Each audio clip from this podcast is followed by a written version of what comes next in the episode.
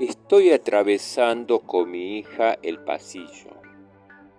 Hace 10 años saqué a un niño de 14 años de su casa engullida por el fuego.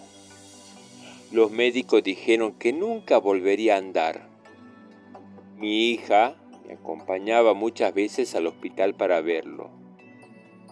Luego empezó a ir ella por su cuenta.